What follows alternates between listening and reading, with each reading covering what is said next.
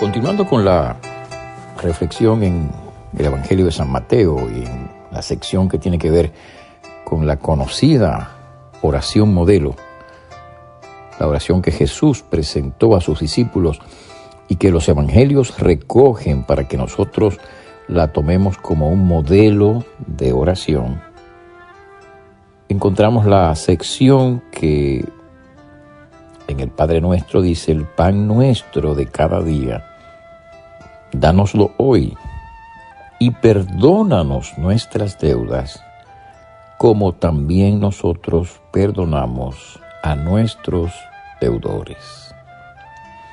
Bueno, en esta sección del Padre Nuestro, Jesús está enseñando a los discípulos a orar por las necesidades materiales y por las necesidades espirituales. Solo quiero subrayar que el modelo de oración comienza con una expresión de alabanza, como ya hemos dicho. Padre nuestro que estás en los cielos, santificado sea tu nombre al orar. No te apresures a entrar a los aposentos del Señor eh, solamente con una petición, porque hay mucha gente que cree que la oración es solo petición. Debemos orar primero alabando a Dios y dando gracias a Dios, exaltando su nombre.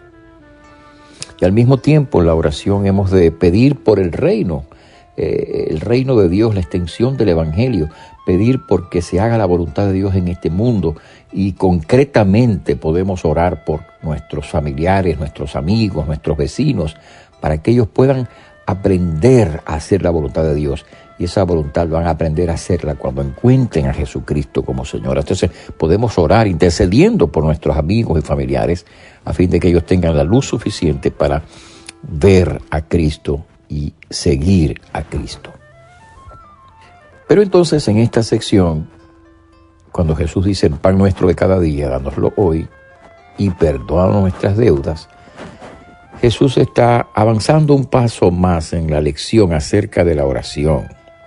Noten que la oración empieza con una expresión de alabanza, noten que también eh, debe incluir una intercesión. Recuerde orar por sus vecinos, amigos, familiares, eh, por sus hermanos de la comunidad de la iglesia, a fin de que ellos puedan ser reafirmados en Jesucristo y puedan tener la fuerza suficiente para continuar adelante en el Señor. Pero entonces Jesús introduce ahora lo que por lo general pensamos nosotros que es la oración, que es la petición. Petición por necesidades, necesidades espirituales y necesidades materiales. Por un lado está la necesidad del pan, el pan nuestro de cada día, dánoslo hoy. Así que es legítimo que nosotros oremos a Dios por nuestras necesidades materiales.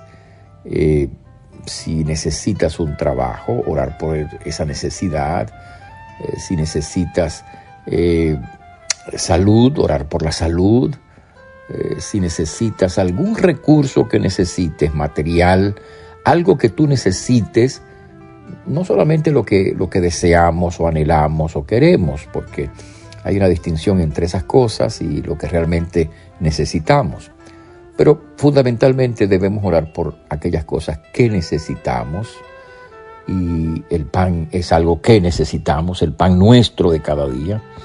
Entonces oremos por, por, que Dios nos, nos provea, nos proporcione las necesidades, nos ayude en las situaciones que enfrentamos diariamente por un trabajo, por una necesidad de, de, vestido, de una casa, de un alquiler, de un negocio, de una situación. Es legítimo que nosotros oremos de esa manera para que podamos cubrir las necesidades que tenemos delante de, Dios en este mundo en el cual estamos viviendo. Pero junto con la necesidad eh, material debemos orar por la necesidad espiritual.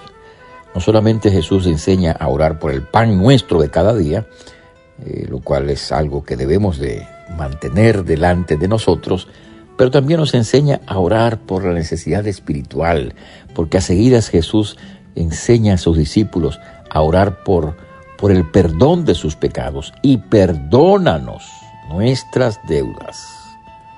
Entonces, eh, no solamente hemos de pedir pan al Señor, también hemos de pedir perdón. Hemos de pedir no solamente por la necesidad del cuerpo, sino por la necesidad del alma.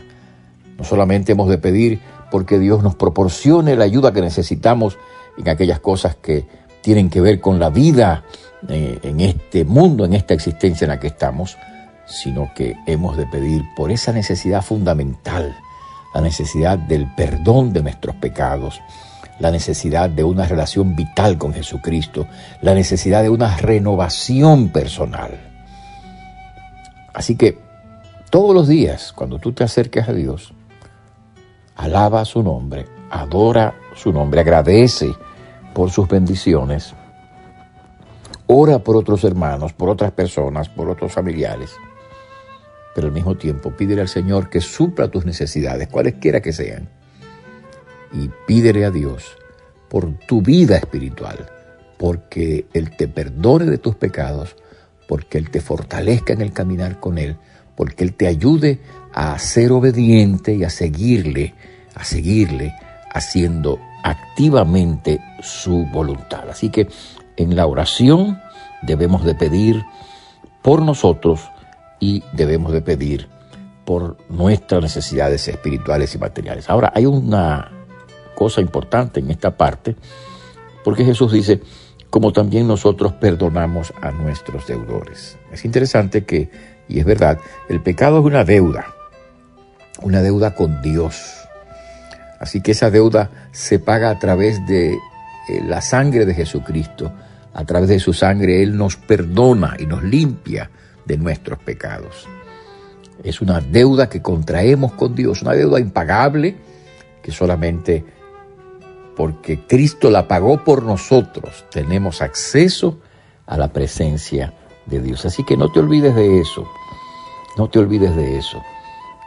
Dile al Señor siempre que perdone tus deudas con Él, que ya que Cristo pagó en la cruz por nosotros, todos los días Él limpie nuestros corazones, remueve nuestras almas y nos fortalezca para vivir en el Señor. A seguidas el Señor dice, como también nosotros perdonamos a nuestros deudores. En la oración hemos de pedir perdón por nosotros y hemos de pedir que Dios perdone a los demás, pero al mismo tiempo eh, la enseñanza de la Escritura en este pasaje presupone que nosotros también perdonamos a aquellos que nos ofenden. Sobre ese particular volveremos en la próxima meditación. Mientras tanto, que Dios te bendiga. Te hablo el pastor Freddy Noble, pastor de la primera iglesia bautista hispana de Manhattan. Dios te bendiga.